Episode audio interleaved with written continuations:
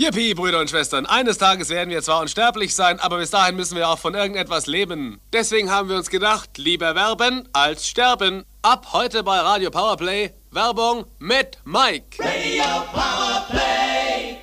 Schuppen, Haarausfall, dann hilft Ihnen Mischmasch, das Haartonikum aus dem Smart Haarstudio. Denn Glatzen würden Mischmasch kaum. Und das war die erste Werbung von Radio Powerplay. Der sichere Weg zum Erfolg. Natürlich von eurem Mikey. Und weil wir auch heute wieder etwas lernen wollen, der dümmste Spruch des Tages mit Tommy. Wer ewig lebt, der geht nicht tot. Denn ewig wird am längsten.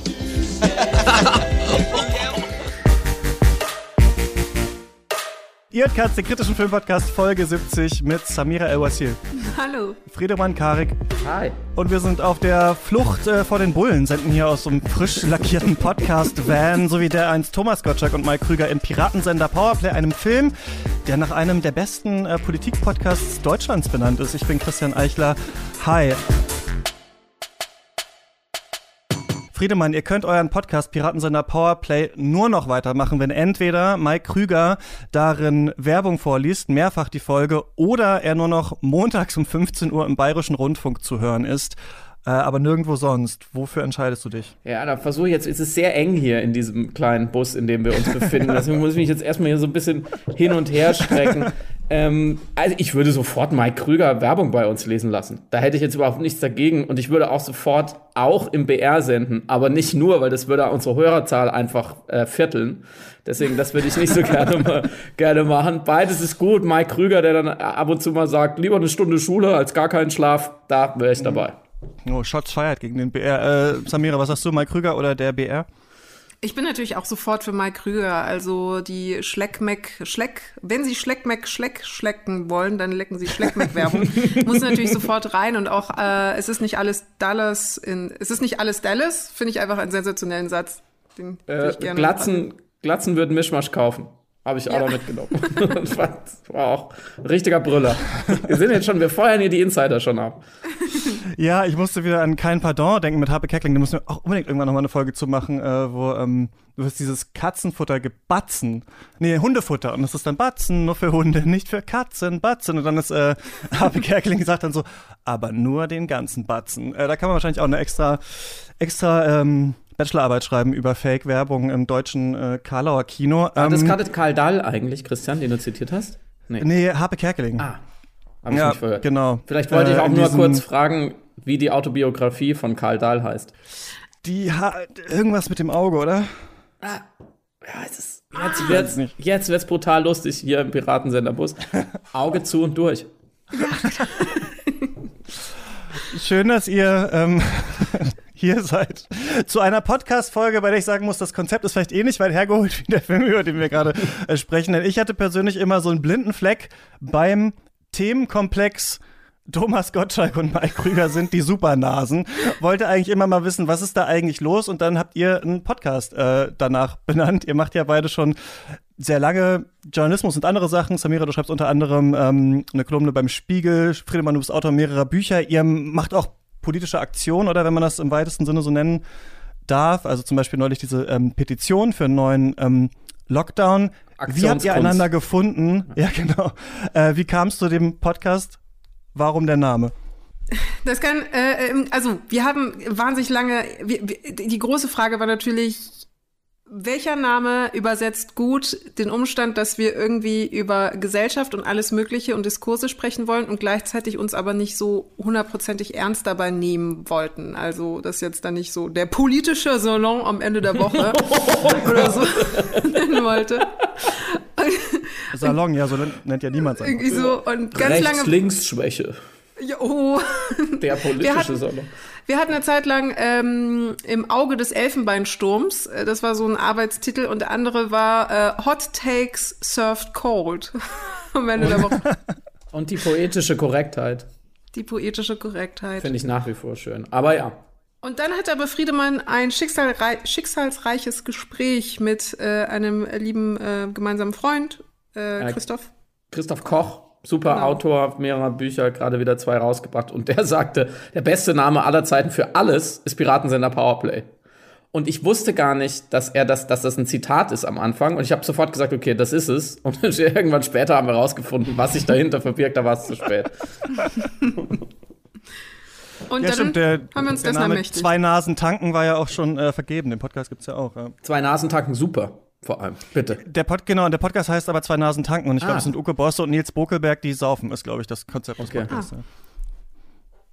Vielleicht kann ich mich anhand der deutschen Podcast-Prominenz durch diese Supernasenfilme nur anhand von Podcasts, die danach benannt sind, äh, äh, durchhangeln. Oder vielleicht reicht's auch erstmal mit diesem einen ähm, Film. Wie ist denn das jetzt? Ein Jahr Jubiläum habt ihr, oder? Also jetzt diese Woche, glaube ich, äh, macht ihr das seit einem Jahr und das heißt ja so das Gespräch am Ende der Woche und es klingt ja immer, ich finde von außen sieht immer alles leicht aus. Und denken Leute, ja gut, die setzen sich halt hin und reden halt so ein bisschen, aber von hinten ist das ja alles, auch einen Filmpodcast zu machen, sehr äh, schwierig. Wie, wie ist es jetzt so nach einem, nach einem Jahr, da immer auch, also ich finde, man will ja immer diese Projekte machen und irgendwann merkt man dann, ah shit, jetzt muss ich ja aber auch jeden Freitag zum Beispiel über Politik reden. Ähm, wie ist es so? Brutal zäh. Furchtbar. Es ist wirklich schon seit Monaten wird, gehen uns die Themen aus. Es passiert ja auch in der Welt nichts mehr. Die Passiert ja Nachrichtenlage nichts, ne? ist richtig Ja. dünn. Es gibt weder Konflikte noch Aufreger. Es, alle sind sich eigentlich einig. Es geht nach vorne. Das Land wird besser in großen Schritten. Deswegen haben wir nichts zu tun. Mm, Nee, im Ernst, es beg- begann eigentlich damit auch so ein bisschen ähm, tatsächlich äh, ja getriggert durch Corona, dass wir uns sehr viele äh, Sprachnachrichten hin und her geschickt haben in epischer Länge, wie man sich das vorstellen kann bei Samira und mir, und dass wir dann aus dem Spaß, wir machen, wir schneiden die zusammen, machen Podcast, haben wir einen Podcast gemacht. Und das funktioniert immer besser eigentlich, weil man immer besser weiß, worüber man reden will und wie. Und weil wir super viele Fehler live gemacht haben und dann das wissen ja alle, dann macht man sie kein zweites Mal, wenn man sie sozusagen vor Publikum äh, gemacht haben durfte. Und dass uns immer noch Leute zuhören und auch eher tendenziell mehr Leute als vor einem Jahr. Äh, mehr, was will man, also was, was will man mehr? Und das wäre schon die erste Brücke in den Film, aber da können wir später drüber reden. Es ist so eine, es ist doch so eine hervorragende Zeit, dass man das einfach machen kann. Und dann setzt man sich vor ein Mikro und macht das. Deswegen, ähm, also Samira wird mir vielleicht widersprechen, weil sie muss ja den Podcast mit mir machen. Ich darf ihn ja mit ihr machen. Aber eigentlich ist es ein Geschenk am Ende der Woche, äh, das äh, ventilieren und verdauen zu dürfen, was einem die, die ganze Woche so durch den Kopf geht. Ja. Absolut. Samira, du hast es.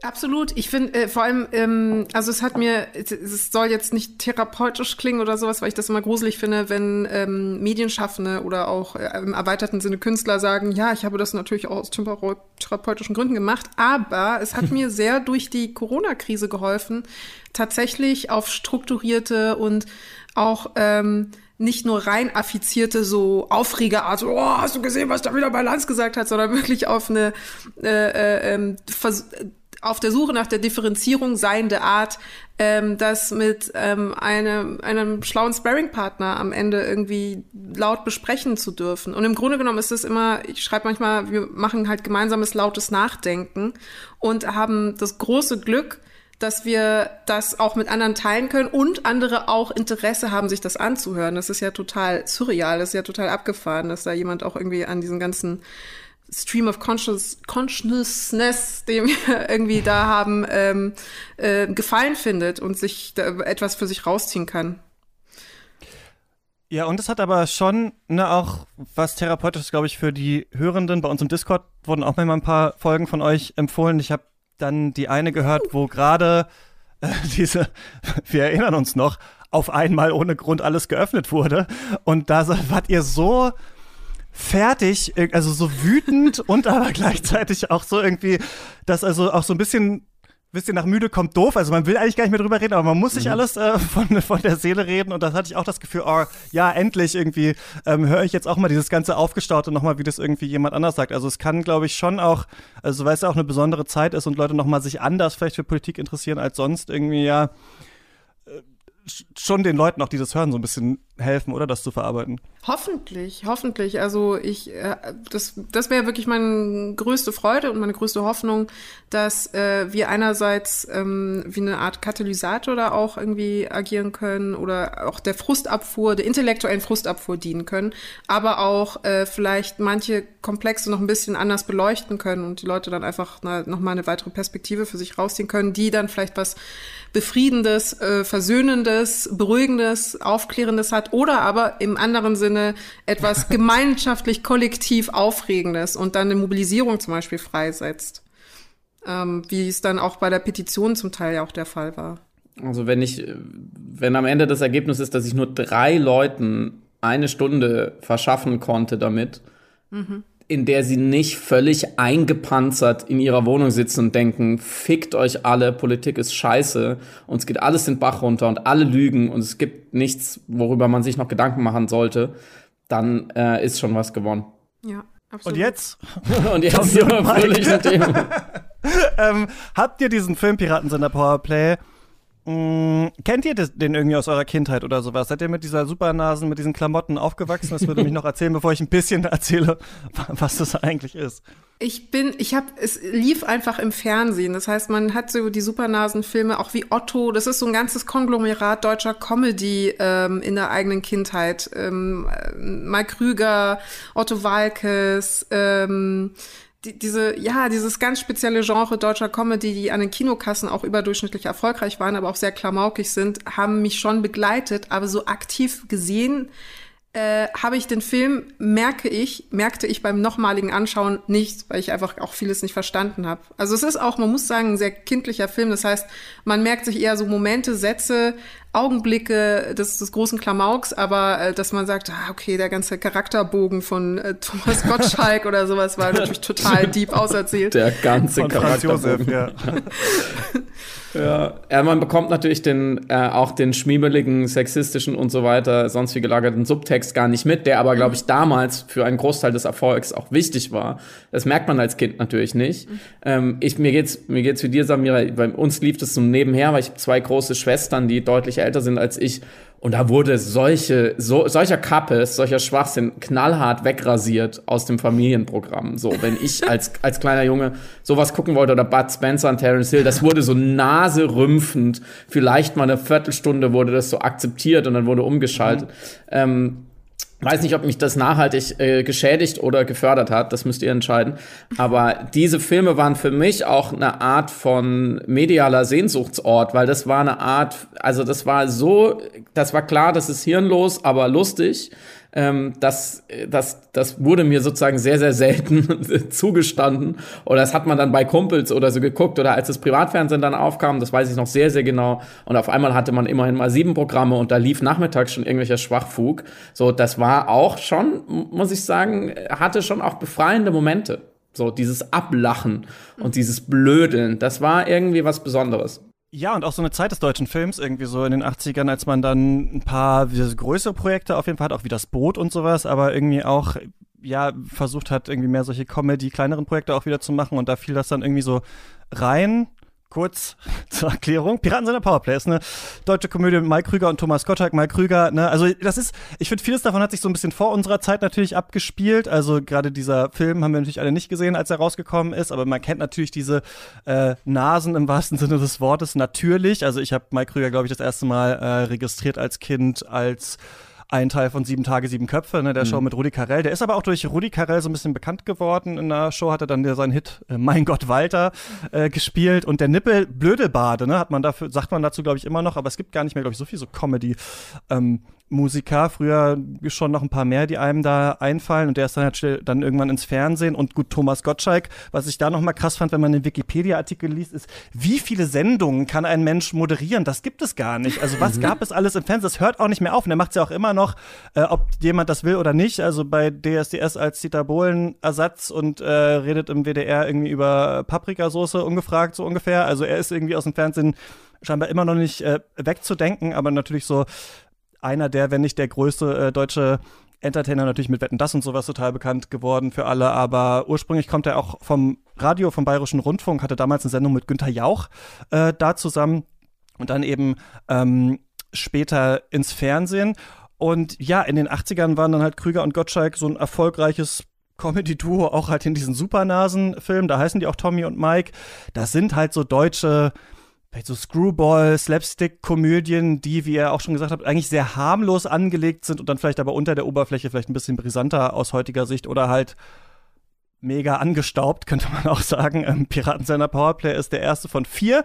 Der Vollständigkeit halber. Danach kommen die Supernasen, zwei Nasentanken Super und die Einsteiger. Alle recht erfolgreich, vor allem der zweite und der dritte Teil. Und Regie geführt hat bei äh, Piratensender Powerplay Siggi Rotemund, beziehungsweise bei seinen schmierigeren Filmen hieß er Siggi Götz denn der hat unter anderem vorher sogenannte Lederhosenfilme gemacht, deutsche Ah. Alpen-Erotikfilme. Das sind so anrüchige Komödien mit viel nackter Haut, also nackter Haut bei den Schauspielerinnen hauptsächlich. Zum Beispiel Drei Schwedinnen in Oberbayern heißt einer äh, davon. Und Klassiker kennt unser aller Lieblingsfilm, reden wir nächste äh, Woche Ja, ich, drüber. ne, Und, ich wurde ähm, so aufgeklärt. Mit diesem Film und äh, dem heimlich in die, in die Schultasche geschobenen Kondom. Das war, das war unsere Art der Sexualkunde damals, kurz nach dem Krieg. Wir hatten ja nichts. Wir hatten nicht mal Penis-Attrappen. Nichts. Wirklich. Aber du hast es trotzdem, trotzdem hast du es zu was gebracht. das Ähm, weißt du, das ist nicht Thema dieses Podcasts. man merkt das vielleicht Powerplay auch an, dieses schmierige, äh, vor allem in der zweiten Hälfte des Films, wo der Film dann so einen Gender äh, Bending Plot hat, der bis in die Dialoge von Some Like It Hot von äh, Billy Wilder geklaut ist. Und ähm, worum geht's an sich? Tommy und Mike haben einen geheimen Piratensender, auf dem sie coole 70er Musik senden, äh, witzige Moderationen machen.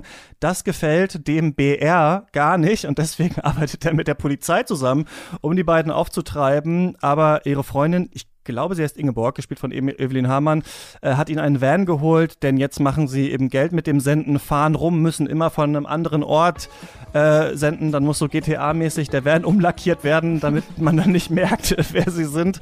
Später äh, zieht man sich dann noch Kostüme an und hoffentlich ja kriegt die äh, Polizei das nicht mit. Und hier kommt wieder Werbung mit Mikey. Katzen ist am liebsten da, wo man sie streichelt. Und Katz ist am besten da, wo ihr das finanziell unterstützt. Falls ihr das macht, dann kann dieser Podcast immer weitergehen. Jede Woche kommt eine neue Folge. Aber es gibt ja auch noch Special-Folgen. Wir reden über Gesamtwerke von großen Regisseurinnen und Regisseuren. Wir beantworten eure Fragen im Mailback. Und bald gibt's ein neues Format zu Strömungen und Genres im Weltkino. Wenn ihr darauf Bock habt, schaut mal nach auf steadyhaku.com slash cuts. Und jetzt geht's weiter mit Tommy und Piratensender Powerplay.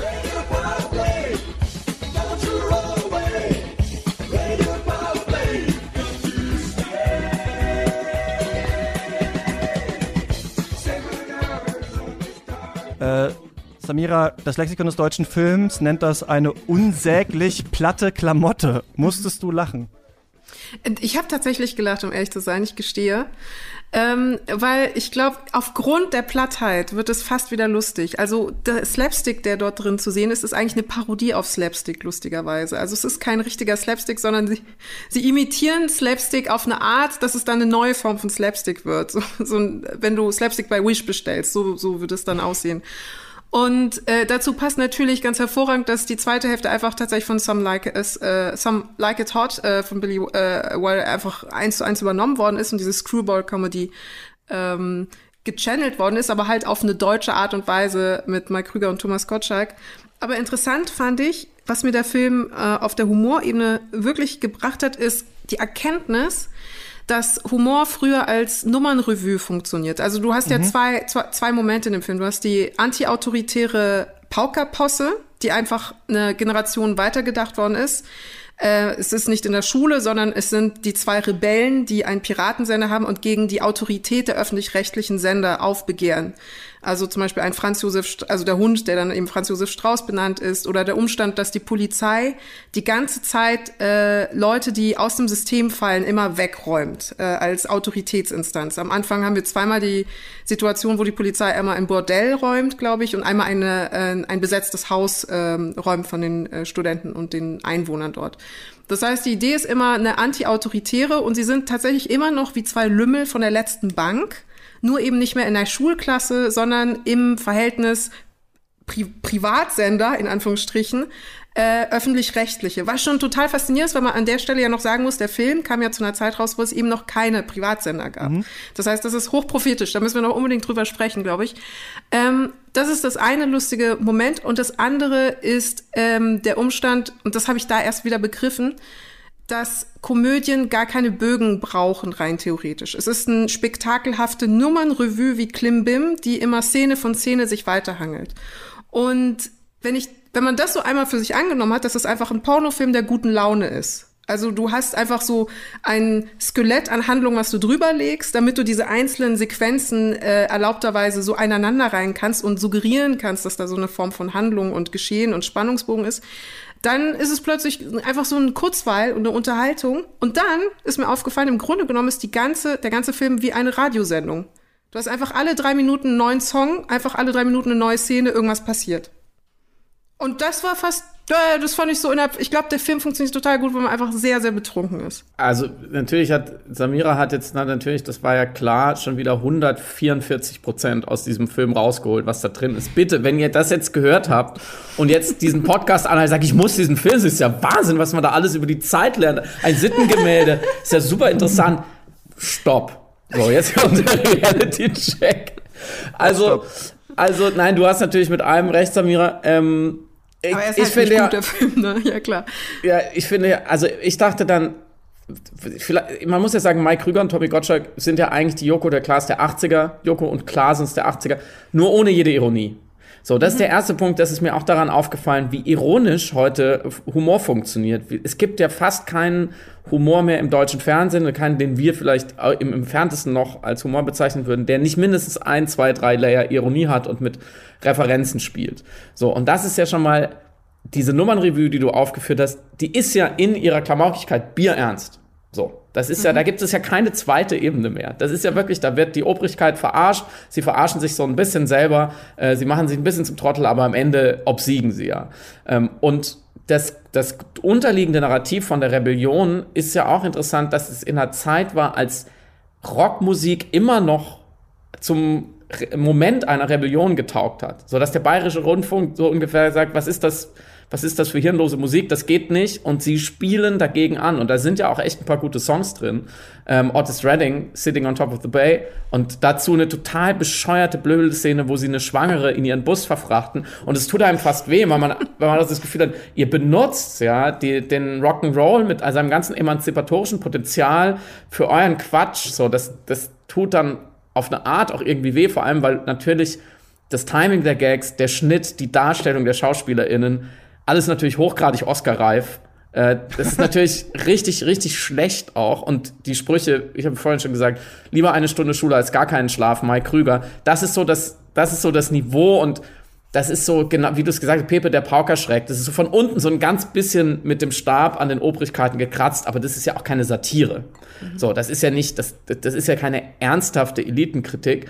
Zumal sie sich ja, wenn dann völlig unglaubwürdig machen würde, weil dann am Ende doch eine sehr, sehr seltsame Szene, über die wir gleich vielleicht auch noch länger sprechen, äh, mit angedeutetem äh, Sex mit irgendwelchen Zwölfklässlerinnen in der Umkleidekabine stattfindet. Aber die Jungs sind schon als Frauen verkleidet. Also das ist ja auch nicht im geringsten irgendwie politisch in irgendeiner Form ernst zu nehmen. Das Schönste, was ich fand, waren die Bilder aus Bayern. Muss ich sagen, er hat ganz tolle Bilder vom, vom See. Und natürlich, und das meine ich total ernst, und das hast du ja auch schon angesprochen, eigentlich ist es ja auch irgendwie eine romantische Saga aus einem Lagerfeuerzeitalter der Massenmedien, als man überhaupt noch mit einem Piratensender wahnsinnig viele Leute erreichen konnte und, die, und das klassische Radio hat niemand erreicht und dann war man so Talk of the Town. Was müsste man denn heute machen, dachte ich dann, wir, die wir jetzt auch unseren kleinen Piraten sind, aber was müsste man denn machen, damit alle über einen reden? Damit die Obrigkeiten überhaupt auf die Idee kommen, sich für dich überhaupt nur zu interessieren, geschweige denn dich mit einer, mit einer Mannschaftsstärke an Beamten zu verfolgen. Also man hat ja auch diese Antagonisten nicht mehr, man hat aber auch das protagonistische Potenzial nicht mehr, dass man überhaupt mit irgendeiner Art von Sendung daraus sendet und dann interessiert es einen so wirklich. Und deswegen ist es auch klar, dass es, wie du sagst, es ist halt so eine Co- Comedy-Heldenreise. Sie haben ja am Anfang schon alles. Wohin sollten sie sich hinentwickeln? Sie sind schon die Helden, sie sind die geilsten, sie haben die coolste Musik, sie haben die flottesten Sprüche. Tommy hat seine blauen Augen, Mike hat irgendwie seinen trotteligen Humor, sie haben den Stich bei den Frauen, so. Sie stolpern zwar von einer Kalamität in die andere, aber eigentlich sind sie am Anfang schon Helden. Also wieso, wohin sollten sie sich wandeln? Und am Schluss ziehen ja eigentlich die Antagonisten sie auch eher auf ihre Seite, indem sie sie einfach einkaufen. Es ist auch eine, es ist eine gewisse Unschuld aus einer Zeit, wo vom Bayerischen Rundfunk dann annektiert zu werden, war noch der Ritterschlag. Heute würde ja, heute würden ja die, die Influencer oder wie auch immer, die würden ja sagen, ja, warum, warum soll ich überhaupt bei euch mitmachen? So, ich habe doch lieber hier mein eigenes Publikum. Also es ist auch irgendwie echt ein Artefakt aus einer völlig anderen Zeit, was mir aber dadurch auch so ein bisschen ans Herz geht, weil ich halt wirklich noch damit aufgewachsen bin, dass der größte Traum äh, aller äh, Wohnzimmer-DJs wäre halt eine eigene Sendung im Rundfunk gewesen. Und das ist vorbei. Un unwiederbringlich. Ja, einerseits schon, andererseits irgendwie ja nicht, weil der so als verstaubt und uncool wirkt. Ich finde diese Szene so lustig als, also so, die ganze Konstruktion finde ich eigentlich auch ganz gut des Films. Aber als da dieser Typ vom Bayerischen Rundfunk da mit seinem Vorgesetzten redet und der Vorgesetzte gibt ihm eine Option, der sagt, okay, entweder mhm. du machst jetzt auch besseres Programm einfach, damit wir die so ausstechen können oder du nimmst Urlaub und verfolgst die halt so privatdetektivmäßig in seiner Freizeit. Und da fällt natürlich dem Piefke vom öffentlich-rechtlichen Rundfunk nichts anderes ein, zu sagen, na gut, dann nehme ich frei und dann jage ich diese Rüpel jetzt. Also diese Idee quasi entweder Formatentwicklung oder wir machen den Kampf zusammen mit der Polizei.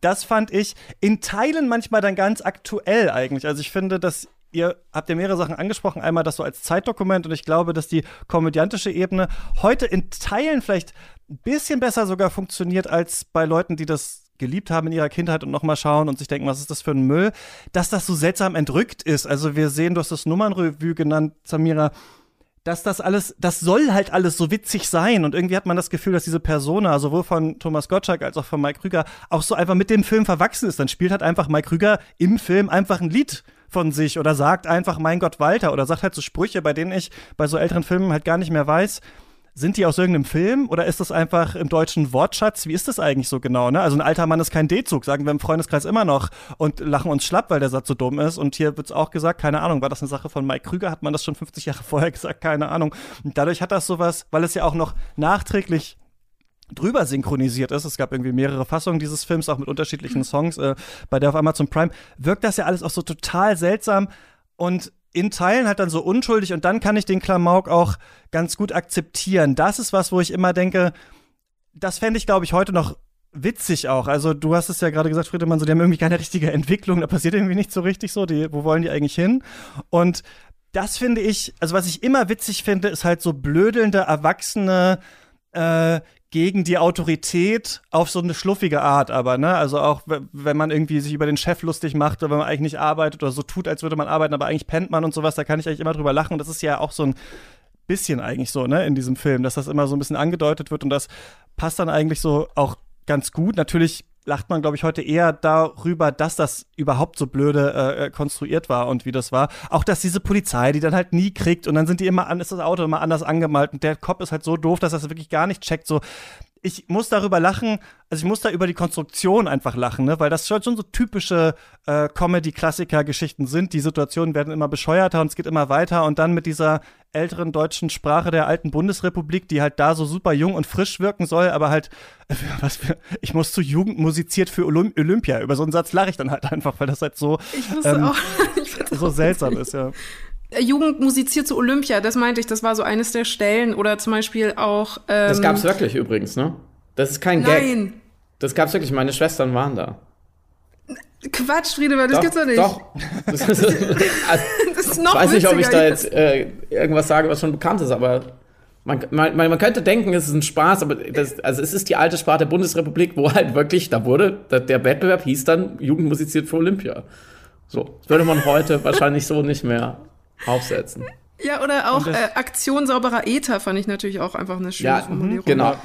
Das ist so, das ist so die, das ist eigentlich, verarschen sie ja die noch viel ältere Bundesrepublik. Da ist, war der Film, glaube ich, damals sehr, sehr modern, weil sie, mhm. sie verarschen ja eigentlich die Nachkriegs-, die Altnazi, die, äh, äh, der Dienst, Aktion Gehlen, diese BND-Bundesrepublik, äh, ne, diese 60er, 70er, diese total verschlossene, wo allein schon die Typen Krüger und Gottschalk und dass sie sich selber spielen in so einem Film, ist ja, war, wäre wahrscheinlich schon eine Provokation gewesen, wenn sie es ernster gemeint hätten, weil was ich ja interessant finde, Christian, du hast es auch gesagt, die Antagonisten, also die Polizei und der BR und so, die sind, und auch der Richter, das sind ja, die sind ja so dumm, die sind ja so unfähig, das sind ja wirklich richtige Kasperle-Figuren.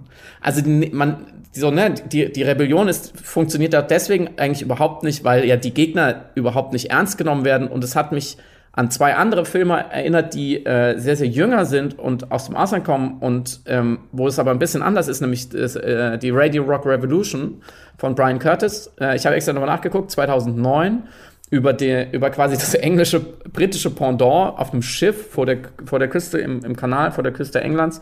Auch ein Piratensender, wo so die, die, die Hippie- und Rock'n'Roll-Misfits sich finden und dann von dort aus senden und so ein Mikrokosmos. Auch keine Entwicklung, auch eher Slapstick, aber eine ganz andere, auch schon militante Aufladung des Konflikts, weil dieses, die drohen wirklich dieses Boot einfach zu versenken, die, die Marine, so. Und das, der zweite Film, der ist von vergangenem Jahr, äh, La Isola delle Rose, ein italienischer Film, gibt's auf Netflix, mhm. über auch so eine so ein, so ein Staat, den sie auf einer gebauten Insel in der Adria vor Rimini gründen in den 60ern. Und auch da, das ist auch alles eher so lustig und ist so ein bisschen hippie-esque und darf man das, darf man einen eigenen Staat gründen. Aber am Ende kommt auch die Marine und versenkt diese Insel. Und das finde ich schon interessant, dass die, so die, die Ausgabe von damals, die deutsche Ausgabe, dann doch sehr, sehr vorsichtig mit ihren Antagonisten umgeht und alles völlig harmlos ist. Es gibt keine Bedrohung für niemand. Ja, und man kritisiert hier, finde ich, weil ihr habt das jetzt schon öfter angesprochen, diese dieses Lustigmachen über den öffentlich-rechtlichen Rundfunk. Man kritisiert hier ja eher so eine Art von Habitus. Also man kritisiert sowas Uncooles, Muffiges der älteren Generation, aber da hängt irgendwie nicht so richtig was Politisches dran, hat man das Gefühl. Also es ist jetzt nicht so, dass die beiden im Spirit der 68er noch irgendwelche Forderungen tatsächlich mittragen, sondern man nimmt sich das so an. Es ist so ein bisschen äh, die zwei Blödel, aber ein bisschen auf Easy Rider auch gemacht, aber ohne dass da je tatsächlich irgendwas so richtig an Kritik geäußert wird, außer dass das halt alles so verquast und altmodisch ist eigentlich in diesem öffentlich-rechtlichen. Und ich finde ganz witzig, dass der Film ja trotzdem, bevor die Privaten existieren, schon diese Kritik an den Privaten drin hat, dass halt äh, für die Privaten dann zu arbeiten, ist halt mehr Freiheit. Hier natürlich auch symbolisiert durch diesen Van, man fährt rum, die Technologie, diese Kassettentext und so weiter. Und man kann halt irgendwie mal ein paar mehr Jokes machen, aber gleichzeitig gleichzeitig heißt es auch, ja, aber wenn eine Sendung ausfällt, dann müsst ihr irgendwie 50.000 D-Mark zahlen oder sie sollen eigentlich 5.000 D-Mark kriegen. Und dann heißt es ja gut, erstmal irgendwie jeder 100 oder sowas oder 500. Und diese Idee so, ah shit, jetzt sind wir hier drin gefangen eigentlich in diesem System, äh, wo wir dann Werbung machen müssen, die wir vielleicht nicht machen müssen und so weiter. Handelt der Film das jetzt sonderlich intelligent ab? Nein, aber das, aber so ein leichtes Unbehagen mit diesem Gang Richtung Privatsender ist halt schon drin, gerade weil man sich ja am Ende wieder einhegen lässt in den öffentlich-rechtlichen und dann ja aber wieder seine eigene Fernsehsendung macht mhm. und darin läuft dann halt wieder der Film, den man gerade gesehen hat. Und ich finde es schon witzig, wenn man gleichzeitig über diese Figur Thomas Gottschalk nachdenkt, der steht, zumindest sagt das Wikipedia, im Guinness Buch der Rekorde, weil der Vertrag mit Haribo, den er hatte, der längste Vertrag ist, den irgendwie eine Person des öffentlichen Lebens mit einer mhm. Firma äh, hatte. Gottschalk hat später 100.000 Euro für eine Folge Wetten das bekommen, was ja vom öffentlich-rechtlichen ihm gezahlt wurde, ja. Also ich finde das eigentlich ganz witzig, dass hier so diese Idee, also erstmal als Zeitdokument schon diese Stimmung, die man, glaube ich, heutzutage vergessen hat. Also endlich kommen die Privaten, endlich passiert mal was im Fernsehen, was nicht so angestaubt ist. Das ist hier so ein bisschen ähm, mit drin, plus mit so einer leichten Kritik. Und Friedemann, ich finde, es ist aber trotzdem aktuell heute wieder, weil du hast gesagt, ja, die Influencer wollen da ja gar nicht hin, aber wir wissen, glaube ich, alle noch, wie wir uns gefreut haben, dass endlich Netflix und Spotify nach Deutschland kommen, nachdem wir von unseren Freunden aus dem Ausland schon ewig gehört haben, äh, dass es das gibt und mittlerweile die auch wieder eher kritischer vielleicht sehen, als noch als diese Plattform äh, gekommen sind und da ja auch Influencer und Influencerinnen eingekauft werden. Plus, ich weiß nicht, ob es weit hergeholt ist, aber ich muss auch an Funk denken. Ich meine, Funk sind auch ja fast nur Leute oder viele, die der öffentlich-rechtliche nicht selber aufgebaut hat, sondern die vorher schon erfolgreich waren mit ihren eigenen Piratensendern. Gut, es war kein eigener Piratensender, sondern es ist im, im Konstrukt YouTube entstanden oder Google. Aber so diese Idee, der, der EUR ist eigentlich zu alt und braucht irgendwelche frischen Ideen und kauft sie sich dann halt zur Not ein. Das äh, haben wir immer noch, ohne dass der Film jetzt eine große Abhandlung darüber ist. Ja, mit einer, zwei Fußnoten. Ich war ja auch zum Start von Funk eines der Gesichter von Funk. Das klingt immer so, als wäre man auf einer riesigen Bühne im Olympiastadion äh, mit, ja. mit, Raketenrucksack draufgeflogen und dann hätte es eine Pressekonferenz gegeben. Äh, das waren enorme Schmerzen bis es überhaupt diese Plattform gab. Davor gab es die ja. ZDF-Kanäle, Kulturinfo, äh, Neo. Ich weiß noch, als ich angefangen habe, so ein bisschen zu moderieren und, und in, in den Medien irgendwas zu machen, es war, es war immer ein riesiger Kampf es, das, das ist ja das Urnarrativ des öffentlich-rechtlichen Funks. Es dauert alles so wahnsinnig, bis sie dann mal die paar Millionen für Funk und diese Lösung hatten. Es war Jahre der Unsicherheit. Dann ging es doch rein juristisch, verfassungsrechtlich der, der Medienrundfunkstaatsvertrag. Dann haben die, die privaten, die private Lobby hat auf EU-Ebene geklagt. Also jetzt wird's richtig langweilig, aber was ich damit sagen will, dieses lässige aus der Lameng, ey, wir machen jetzt eine Sendung und dann wird alles total geil. Das war schon immer das Gegenteil vom öffentlich-rechtlichen System, auch wenn das System natürlich manchmal ganz gut darin war, das irgendwie sozusagen abzugrasen und einzupflegen. Und ähm, die Fußnote 2 ist, ich äh, durfte, muss man ja fast schon sagen, Thomas Gottschalk vor zwei Jahren kennenlernen, als er eine Literatursendung gemacht hat im Bayerischen Rundfunk.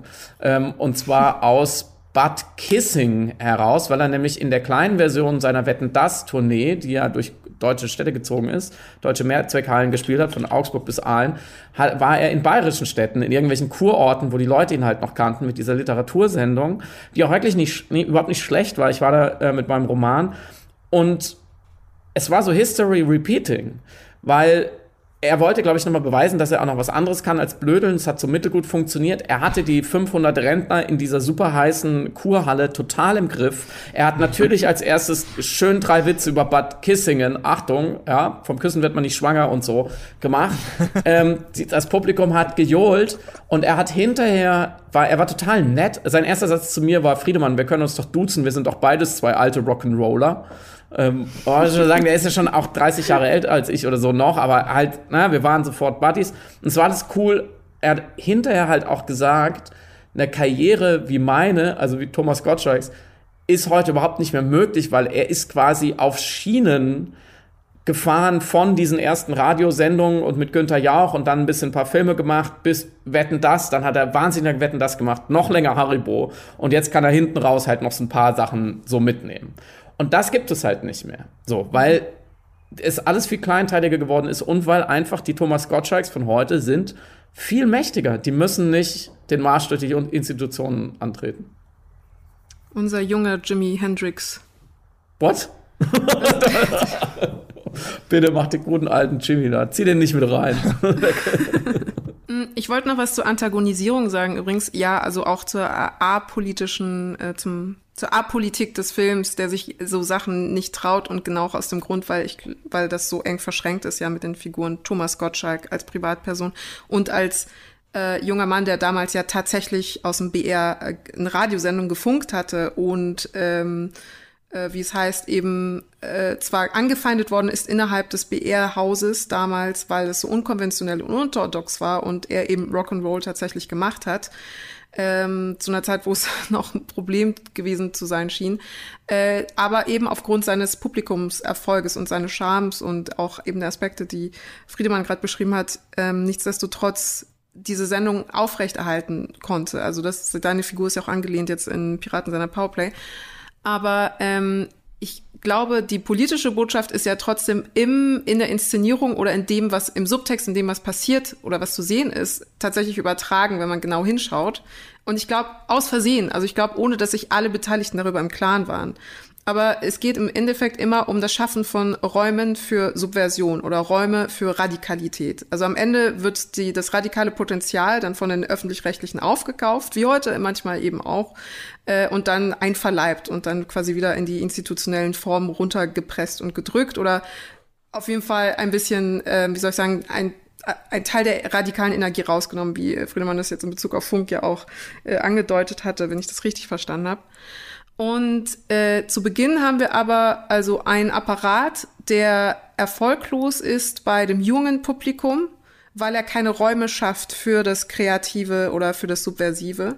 Und in der Ausführung dessen haben wir einen kleinen mobilen Radiosender, der buchstäblich aus der Stadt fliehen muss mit einem Auto und wir haben dann ein kurzes Roadmovie-Moment, um neue Räume zu erschließen, weil er räumlich tatsächlich buchstäblich wie kreativ nicht die Möglichkeiten hat, sich innerhalb der Stadt, äh, also innerhalb Münchens zu entfalten.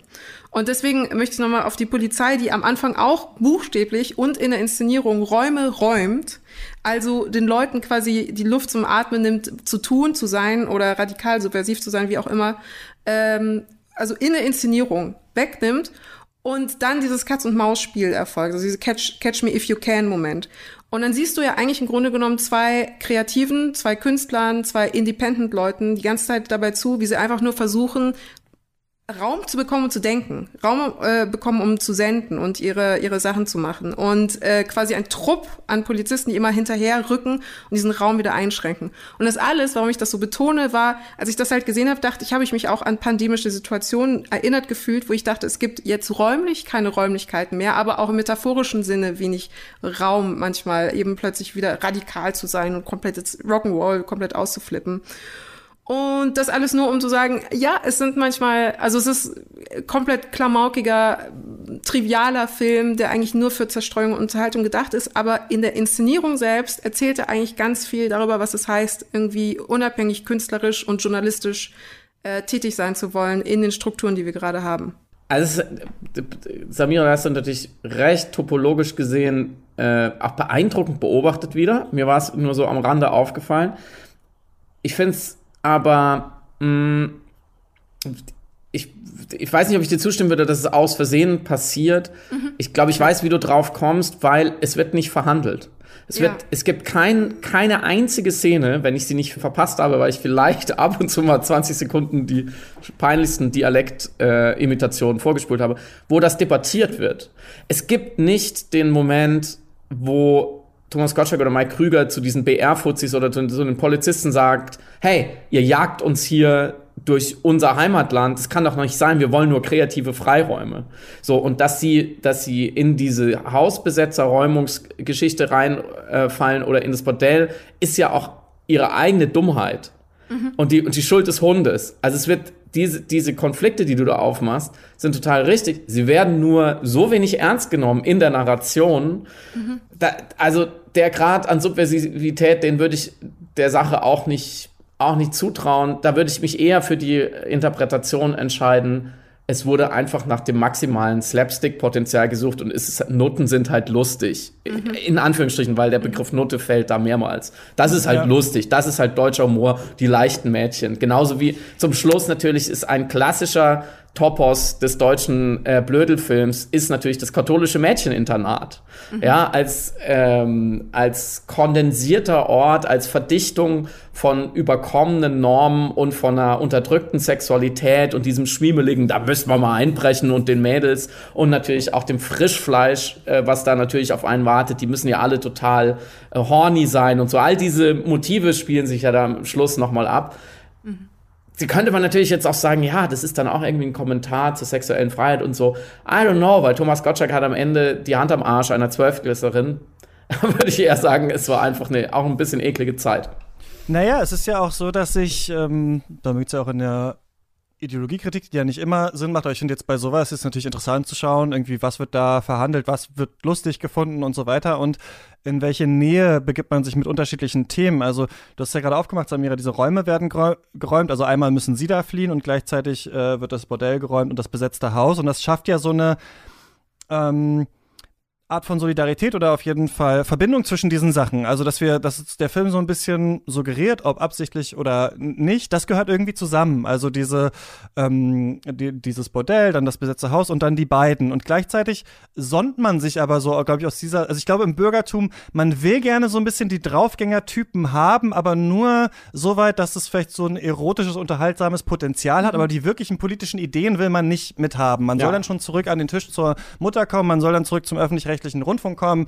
Man äh, soll eigentlich wieder eingefangen werden. Und dadurch, da diese ganzen Leute, die alle, ich meine, Thomas Gottschalk ist auch einfach nur in dem System halt immer größer geworden, aber hat halt mhm. halt lange Haare und einen extravaganten Kleidungsstil und ähm, deswegen symbolisiert er natürlich vieles, was er, also ich meine, 2009 hat er Werbung für eine schwarz-gelbe Koalition gemacht, so, also diese, und da irgendwann hat er immer so einen Song gemacht, wo er mit zum ESC wollte, wo ist irgendwie der Rock'n'Roll hin und sowas, also es ist ja nicht so, dass diese Sachen nicht zusammenpassen, mhm. dass jemand konservativ ist und Rock'n'Roll feiert oder sowas, was wir jetzt natürlich stärker wissen, wenn wir auch die sehen und wissen, die sind jetzt 70 und die sind alt und ich finde aber interessant, wenn man wenn der Film am Anfang so eine Verbindung suggeriert und dann aber diese Männer in Frauenverkleidung halt dann eindringen in ja einen anderen Safe Space, halt diese Umkleide von den Schülerinnen, ne? Und das als Witz gespielt wird und so weiter und dann mal Krüger dann natürlich, ja, zieh dich mal so ein bisschen aus und sowas und man das ja heute sieht und denkt, Alter, ey, das ist Also würde man heute auf jeden Fall nicht so machen. Ich verstehe, warum das in dieser Schmuddelfilmzeit irgendwie so gedacht wurde.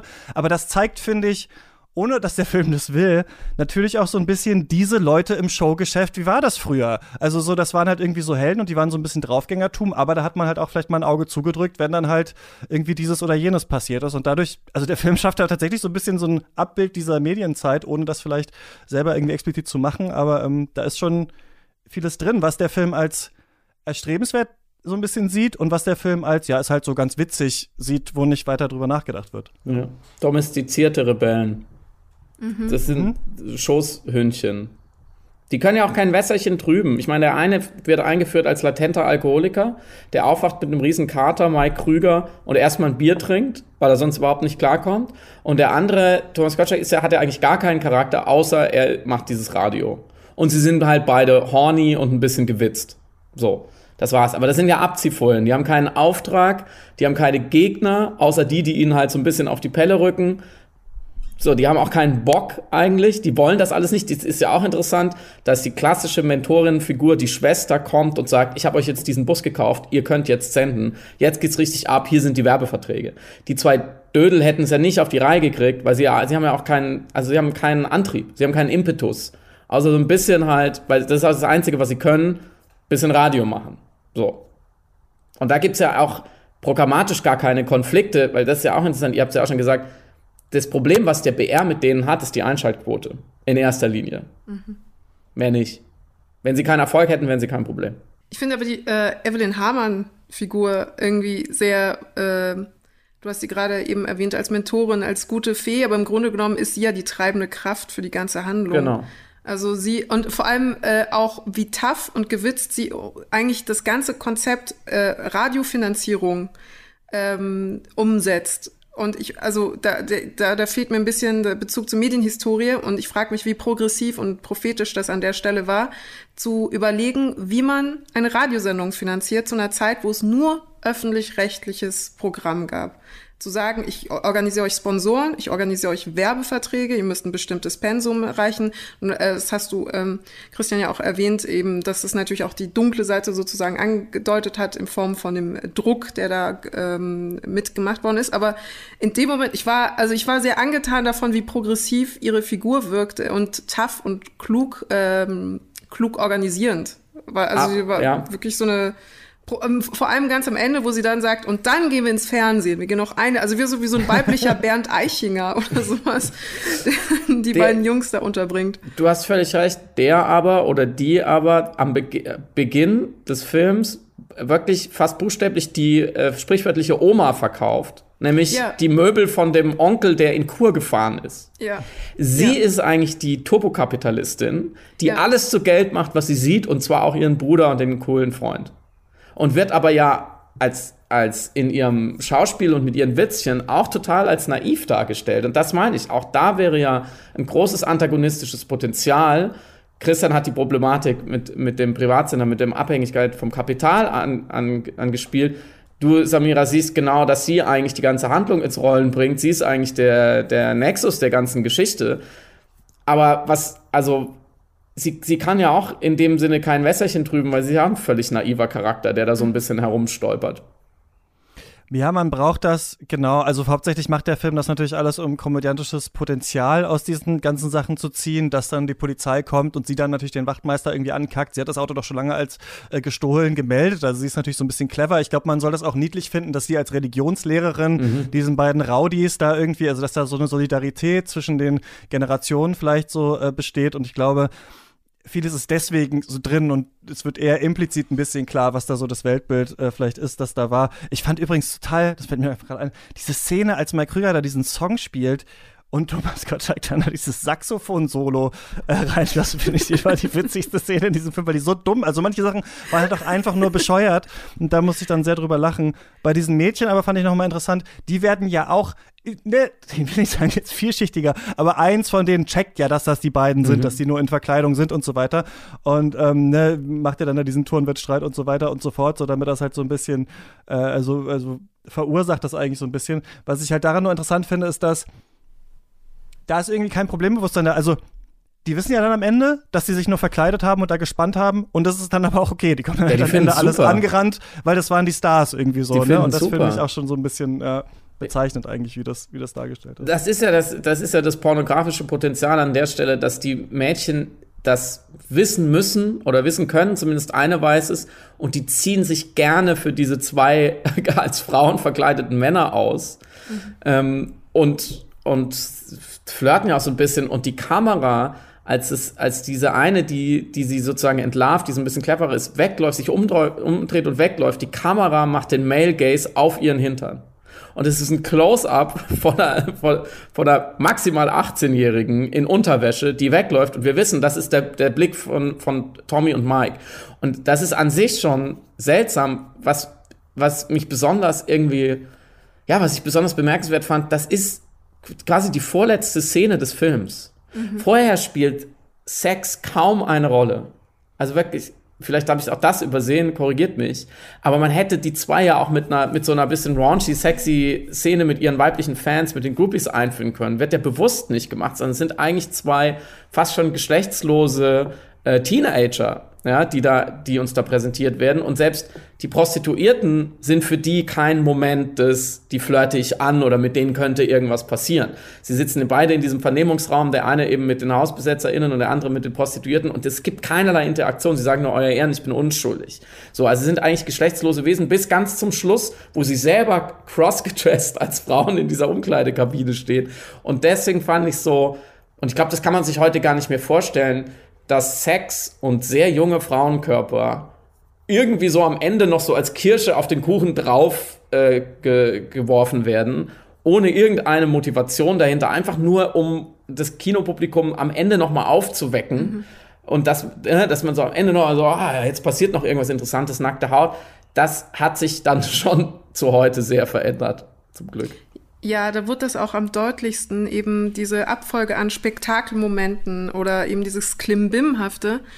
Weil, also normalerweise hast du ja einen szenischen Aufbau, Aktion, Reaktion, Aktion. Und dann äh, verschränkt sich das mit der nächsten Szene über eine neue Aktion, eine Reaktion und eine neue Aktion und die ist wiederum der Beginn der nächsten Szene. Also Szenen sind ja ineinander verschränkt. Und hier in dem Film hatte man so den Eindruck, dass es ja wie fast zwei Filme waren. Im Grunde genommen hast du dann dieses Catch Me If You Can't äh, Easy Rider Teil meets Werner auf der einen Seite. Und plötzlich so ab Mitte zweiter Akt hat man festgestellt, okay, die können jetzt nicht die ganze Zeit noch eine neue Verkleidung an den Tag legen und die Verfolgungsjagd noch weiter treiben, weil irgendwann, also es muss ja in irgendeine Klimax münden oder irgendeine Neuerung muss passieren. Und nachdem man, glaube ich, vier oder fünf verschiedene Verkleidungen durchprobiert hatte, war eine, also einmal als Bundeswehrauto und einmal als ähm, Ambulanzwagen und noch zwei andere Autos, äh, war eine konsequente Entscheidung. Okay, jetzt verkleiden sie sich als Frauen und das ist eben so ein äh, feminines Auto und die machen irgendwie, also das war feminin kodiertes Auto. Und dann, genau wie Friedemann gesagt hat, eben die Trope des Mädcheninternats. Und ab der zweiten Hälfte fängt dann plötzlich der in der Lederhosen gibt's Kasünd-Teil an, sozusagen. Also der soft-pornografisch äh, im Subtext habende Teil. Ähm, und da merkst du dann, die Sachen haben einfach miteinander überhaupt nichts zu tun. Es ist einfach nur äh, ganz viele kleine Angebote, Unterhaltungs- und Zerstreuungsangebote. Und jeder zieht das äh, aus diesem Kaleidoskop an so kleinen oder wie so ein Diorama. Man, man klickt dann weiter und dann so, oh, eine nackte Frau, klick. Oh, ein Polizist, der ins Wasser fällt und äh, im ganzen Film eigentlich die einzige lebende Schwalbe ist, weil er immer so, oh, so slapstick-mäßig. Klick, oh, ein Sessel, der auf einen anderen Polizisten drauffällt. Klick, oh, äh, Prostituierte, die ganz laut schreien im Gerichtssaal. Und ähm, genauso verhält sich das. Und klar, zum Ende hin vor allem natürlich, also äh, um ja, ne, auch, wie soll ich sagen, den Zuschauer auch so tendenziell aphrodisiert, gut gelaunt, ähm, gelockert, entspannt aus diesem, aus diesem ganzen Film rauszulassen. Und das schließt ja dann noch wunderbar ans Ende ran, wo dann einfach, einfach eine große Party statt. Also nachdem die bösen Buben gefangen worden sind von der Polizei, ist die Auflösung, äh, es gibt keine Konsequenzen, es passiert nichts Böses, alles geht gut aus. Und dann gibt's noch eine Party und Thomas Gottschalk macht so äh, in seiner Lederhose so Rock'n'Roll auf der Bühne. Und das ist, ähm, das ist eigentlich das Ende des Films, bis noch auf die Metaebene, dass man dann öffentlich-rechtlichen Zuschauern dabei zuschauen kann, wie sie im Fernsehen genau diesen Film sich jetzt angucken, den wir gerade eine Stunde, eineinhalb Stunden angeschaut haben. Ich wollte noch Ah, ja, äh, noch, noch ein ganz, äh, eine, eine, eine Filmreferenz unterbringen, an die ich auch denken muss, das ist äh, Fluchtpunkt San Francisco. Ähm, kennt ihr den zufällig? Den, den würde ich, den kann ich empfehlen. Er ist sehr, sehr schön. Es geht um einen Ex-Polizisten aus den 70ern, einen Ex-Polizist, der äh, Kowalski, der wettet, dass er von Denver nach San Francisco innerhalb von 15 Stunden mit seinem Auto ähm, äh, fahren können wird. Ähm, und aufgrund seines Fahrstils wird er dann von der Polizei verfolgt irgendwann, weil er natürlich auch durchbrettern muss, um diese Wette erfüllen zu können. Und äh, er ist dann im stetigen Austausch mit einem DJ ähm, namens ähm, äh, Super Soul ähm, der blind ist und der ihm, der den Polizeifunk abhört und ihm die ganze Zeit sagt, wo die Polizei als nächstes sein wird. Und es wird auch so ein bisschen suggeriert, dass er fast ein prophetisches Moment hat. Also im Grunde genommen ist Super Soul ein, das Orakel dieses Rennfahrers von Kowalski, dem Ex-Polizisten, der eben in 15 Stunden diese Wette erfüllen will. Und am Ende wird aber Super Soul erschossen. Und äh, wahnsinnig dramatische Stelle, weil dann das Orakel für den Helden quasi abhanden kommt, aber er schafft es. Ähm, ich will das Ende nicht verraten. Ich will das Ende nicht verraten, weil es sehr, wie soll ich sagen, sehr, sehr spoilery von mir wäre, ähm, zu sagen, wie es dann ausgeht, ob er die Werte schafft oder nicht.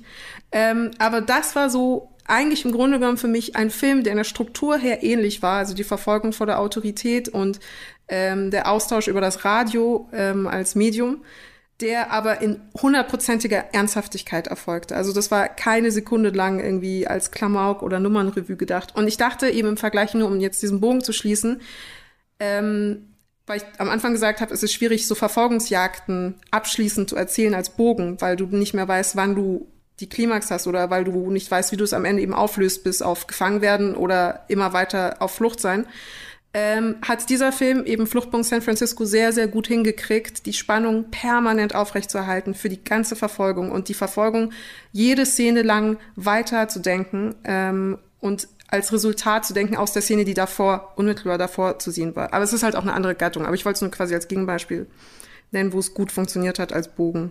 Jetzt habe ich uns total weggeführt, das tut mir total leid. Ich führe uns wieder zurück, nämlich so ein bisschen zum Ende der äh, äh, Diskussion Friedemann, muss man Piratensender Powerplay gesehen haben? Überhaupt nicht. Anderthalb Stunden, anderthalb Stunden Lebenszeit, die äh, man mit Meditieren, äh, Blätter an Bäumen zählen oder Salzstangen essen wahrscheinlich besser verbringen kann. Wir haben äh, jetzt hier natürlich ein paar Themen angeschnitten. Da muss man schon mit der Lupe ins Amazon reingucken, um das zu finden. Wir wollten uns natürlich Mühe geben, beziehungsweise nicht die Blöße, hier nichts zu sagen zu haben. Schaut andere Sachen. Es gibt tolle Sachen. Ich kann jetzt Werbung für super Filme und Serien machen. Das wisst ihr da draußen selber oder hört diesen Podcast nochmal von vorne oder unseren Podcast. Punkt, that said, mh, mm, als äh, sozusagen bisschen bunt mit Plastik eingefasste, nicht ganz ernstzunehmende, leicht klappernde Zeitkapsel aus den frühen 80ern und einer Bundesrepublik, die ähm, ja, auf dem Weg in die Spaßgesellschaft war, ohne sich selbst zu kennen, ist es vielleicht gar nicht der allerschlechteste Film. Ja, das ist, das hast du gut gesagt. Ja, ich finde auch, dass man so, also man kann hier nicht die Irrungen und Wirrungen des Kalten Krieges dran ablesen oder so, aber schon doch einiges. Also man, äh, ich finde sogar, dass der Film eine schöne Szene hat, in der dieses, diese Farbe so langsam von dem Auto abgewaschen wird im mhm. Regen und dann kommt so ein ähm, ich weiß gar nicht mehr genau, was da für ein, für ein Lied läuft, aber sonst muss man sagen, eher so als, also ich würde auch sagen, auf keinen Fall muss man den gesehen haben und ich habe jetzt auch nicht große Lust, die anderen äh, Supernasen-Filme jetzt direkt nochmal weiter anzuschauen, obwohl sie im vierten Jahr in unterschiedliche Filme reinreisen, in die Einsteiger, äh, was ich erst jetzt neulich, als ich darüber gelesen habe, herausgefunden habe.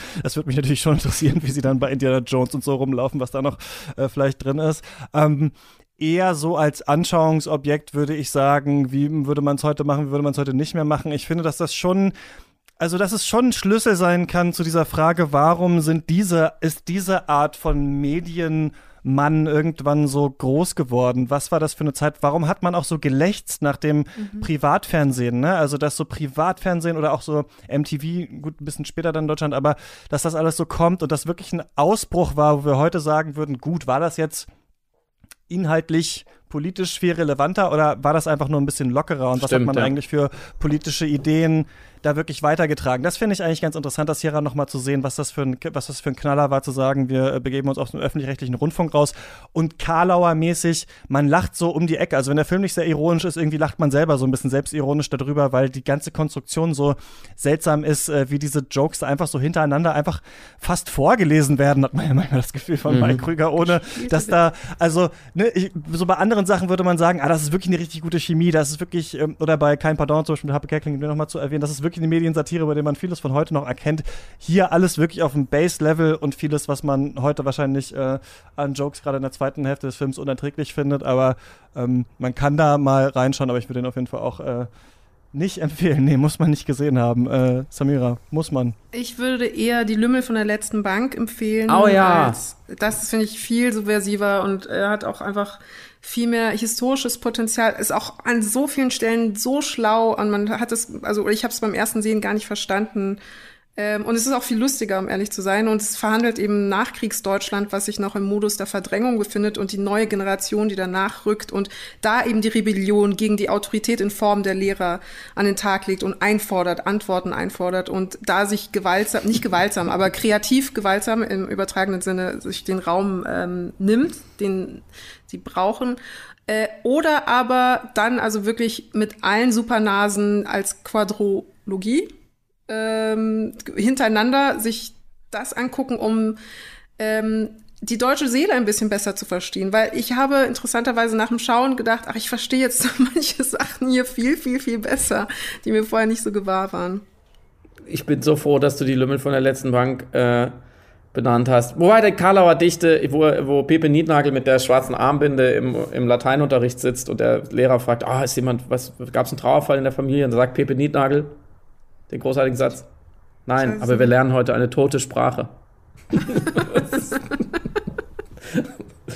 aber du hast schon, du hast mit allem recht, was du sagst. Ich unterstütze das es gibt halt so deutsche Jokes, ne? Das ist in, ich glaube, in dem dritten, da habe ich auch nochmal reingeschaut, äh, zwei Nasentanken super, ähm, wo die beiden in irgendein Museum kommen und dann sich als Paar ausgeben, also aber als zwei Männer. Also da ist niemand verkleidet und dann so, ah, so ein schönes Paar, der, da sieht der eine aus, wie der andere heißt. Und ich finde diesen Spruch an sich schon mein ganzes Leben so mega lustig. Und da, also so eine seltsame Fundgrube an so seltsamen deutschen Zoten, bei denen man gar nicht weiß, äh, haben die die einfach nur aus dem Witzebuch vorgelesen oder sind da auch ein paar für die Filme entwickelt worden. Aber was ja das das Gruselige ist, es ist ja dann nicht vorbei, ne, mit Thomas Gottschalk und Mike Krügers Filmkarrieren. Also es gibt da noch Filme Geld oder Leber und Big Mac und weiß ich nicht was, die wir, glaube ich, alle nie gucken und besprechen werden, aber äh, falls man ja darauf Bock hat. Auf jeden Fall kann man, glaube ich, ein bisschen dieses Phänomen dieser, dieser, äh, dieser Stars besser besser verstehen oder, oder auch, ich kann mir auch vorstellen, dass man es nicht, also dass man das guckt und sich denkt, okay, ich verstehe noch weniger, warum die Leute jemals irgendeine Fernsehsendung ja, bekommen haben. Ihr habt das ja beide von verschiedenen Perspektiven, finde ich, gut rausgearbeitet. Das Niveau war einfach wahnsinnig niedrig und dann reich, hat das halt schon mehr als gereicht, weil es war ein bisschen frischer und anders und frecher. Aber weil du gerade noch ähm, so die, die Sprüchekiste angesprochen hast, wenn jemand gerne noch so ein paar Sprüche haben will, dann lieber Bud Spencer und Terence Hill in diesen unfassbar guten ZDF-Synchronisationen äh, gucken, weil da, das ist vielleicht vielleicht auch die Folie, von der ich eben den Piratensender Powerplay geguckt habe, deswegen sage ich, es, es, lohnt sich nicht, weil da ist nämlich bei Bud Spencer und Terence Hill, beim zumindest den sechs, sieben, die von diesem Studio synchronisiert wurden, übrigens auch äh, die zwei mit Roger Moore und Tony Curtis, nicht so berühmt in Deutschland, aber ist ähnlich, ähnlich gutes Potenzial, subversiv in der Synchronisierung. Da sind ja Wahnsinnssprüche drin. Da habe ich ja die Hälfte, also die Hälfte, die nicht aus den Simpsons kommt, von dummen Sprüchen, kommt von da, finde ich. Ähm, mhm. ne, Satan, wer ist das denn? Klingt wie ein besoffener Profi aus Schweden. So, das ist einfach, die, die feuern ja so viel Bullshit ab, was auch manchmal ja überhaupt gar keinen Sinn ergibt. So, ja, ja. Ähm, aus, und was aus dem aber hier kommt der Landvogt. Ja, Platz da, hier kommt der Landvogt, genau. ähm, und wo, ja, also Sachen, die man, die man heute aus, aus istischen Gründen vielleicht auch nicht mehr so jetzt hier wiederholen möchte, aber die trotzdem damals halt einfach, die hatten eine Kraft und die hatten vor allem, äh, finde ich, da war ein ähm, rebellisches Moment zu sagen, wir synchronisieren diesen bescheuerten Film gar nicht wir machen einen eigenen Film auf der Synchronisationsspur. Das war eine coole Zeit, finde ich auch, als man das, es gibt diese, ähm, vermisst sich Science Theater 3000, diese deutsche Version, wo auch äh, Kalkofe und ich glaube Oliver Welke oder sowas, das alles einfach mit irgendwelchen eigenen Sprüchen synchronisiert mhm. haben, die nichts mit dem äh, Film, das ist einfach, wird einfach ein Berg gezeigt, dann rufen die Schneekoppe und so ein Scheiß. Man denkt mhm. sich, was ist denn jetzt los? Was ich halt nochmal, dieser Gottschalk-Humor, das ist halt so, und das finde ich dann manchmal, das merkt man auch in diesem Film, der ist noch so, unschuldig dusselig manchmal. Also ich habe so ein Video gesehen auf YouTube, wo er Arnold Schwarzenegger interviewt, irgendwie 82 oder sowas sind die da zum ersten Mal. Und Gottschalk fragt halt Arnold Schwarzenegger, wenn man, also auch so eine dumme Frage, also wenn man irgendwie so einen tollen Körper hat, laufen einem dann die Frauen hinterher. Und dann sagt Schwarzenegger, weiß ich nicht, ob die mir hinterherlaufen. Dann sagt Gottschalk, ja, musst dich mal umdrehen. Und auf diesem Level, also auf diesem, also das, der Witz ist halt so dumm, aber schon auch lustig, weil es halt suggeriert. Ja, also, also ich mich Und das ist so ein Dull, das doch. ist so ein Dulli-Humor. Und da, äh, ne, keine Ahnung, aber ähm, da kann man, glaube ich, in den Filmen ein paar Sachen finden. Aber äh, ja, ich würde trotzdem sagen, den, der muss nicht sein. Aber dieses sehr naive, ähm, ne, unschuldig ist der Film sicher nicht, in Time haben drüber gesprochen, aber so unschuldige der Comedy, das könnte manchmal zurückkommen in manchen Filmen. Ich glaube, da könnte man viele noch machen, auch heutzutage, die gar nicht so versuchen, wie, weiß ich nicht, äh, was dann mit Seth Rogen und sowas auf die Spitze getrieben wurde, an so Brachialität und Kifferhumor, sondern einfach so Dusselhumor. Äh, das ähm, würde ich, glaube ich, gerne mal wiedersehen. Aber Darf ich äh, noch gut, ja. an dieser Stelle noch ganz kurz einwerfen, ähm, weil wir jetzt gerade auch äh, Gottschalk vielleicht als Vater des, der Dad-Jokes etabliert haben, ganz kurz, anstreifenderweise, äh, sein Gespräch mit Alexander Kluge. Er hat ein, ein, ein, ein einstündiges Interview mit Alexander Kluge zusammen und das ist wirklich, das ist sehr hörens- und schauenswert, weil ähm, da eben genau diese unbekümmerte Naivität und dieser Germanistik-Seminar-Humor, ähm, der so ein bisschen unschuldig und naiv ist, zusammentrifft mit einem grandiosen Geschichtenerzähler, der aber auch gleichzeitig eine sehr ähm, kindliche Weltsicht zum Teil hat. Also Alexander Kluge wahnsinnig gebildet, aber manchmal auch so fast weltfremd. Und die beiden kommen zusammen, das, das ist ganz, äh, ganz viele schöne Sachen drin, auf jeden Fall. Und ihr seid in der aktuellen Powerplay-Folge mit äh, Giovanni Di Lorenzo zusammengekommen, oder? Um dafür nochmal kurz Werbung zu machen. Ja, da sind auch super viele Karlauer. Es wird richtig krass abgelacht. Es geht um Cancel Culture und Identitätspolitik. Politik. Da wird Super wirklich, da, da purzeln die Gags nur so raus. Ähm, Ja, aber danke für den Hinweis. Wir durften ihn tatsächlich äh, treffen in Hamburg in der Redaktion der Zeit. Nachdem wir ihn ähm, so ein bisschen kritisiert haben im Februar, hat er sich gemeldet und es war schon äh, ein sehr interessantes Gespräch. Und wir machen eigentlich sonst keine Interviews, muss man dazu sagen, oder erweitern die Runde normalerweise nicht, aber das hat sich schon gelohnt. Absolut. Es war wirklich aufschlussreich und es hat bei mir auch noch lange nachgewirkt. Ich habe noch über vieles nachgedacht und vielleicht hier und da ein bisschen an meinen ähm, Haltungen äh, die Stellschrauben fester gezurrt oder lockerer gemacht, je nachdem. Kann man alles bei euch im Podcast hören. Piratensender Powerplay. Ähm, danke, dass ihr mit mir über Piratensender Powerplay gesprochen habt. Sehr gerne. Danke, Danke Christian, dass du es ertragen hast, dass wir ungefähr 17 Mal völlig unzuverlässig waren. Und ähm, allein dafür kriegst du schon den Piratensender Powerplay Ehrenorden. Yes, darauf hatte ich gehofft. Ähm, danke, dass ihr da wart. Eure Twitter-Profile und so verlinke ich in der Podcast-Beschreibung. Und ähm, nächste Woche, das ist komisch, weil wir haben ja erst über den Snyder Cut geredet, aber Zack Snyder ist schon wieder zurück auf Netflix. Und zwar heute schon, wenn ihr das hört. Army of the Dead. Übrigens bei mir in Leipzig, hier um die Ecke, ist eine komplette Hauswand mit einem, po also man kennt das eigentlich nur, wenn Spotify-Werbung in Berlin macht, voll gemalt mit Army of the Dead. Und da sind Bildschirme aufgehangen, die in Slot-Maschinen sind. Also Netflix pumpt unfassbar viel Geld äh, in diesen Film rein. Ähm, Markus Stiegelegger, Sascha Brittner und ich werden nächste Woche hier mal diskutieren, ob das was geworden ist. Äh, bis dahin, viel Spaß im Stream und vielleicht im Kino, falls die bei euch schon wieder aufgemacht haben. Bis zum nächsten Mal. Tschüss. Ciao.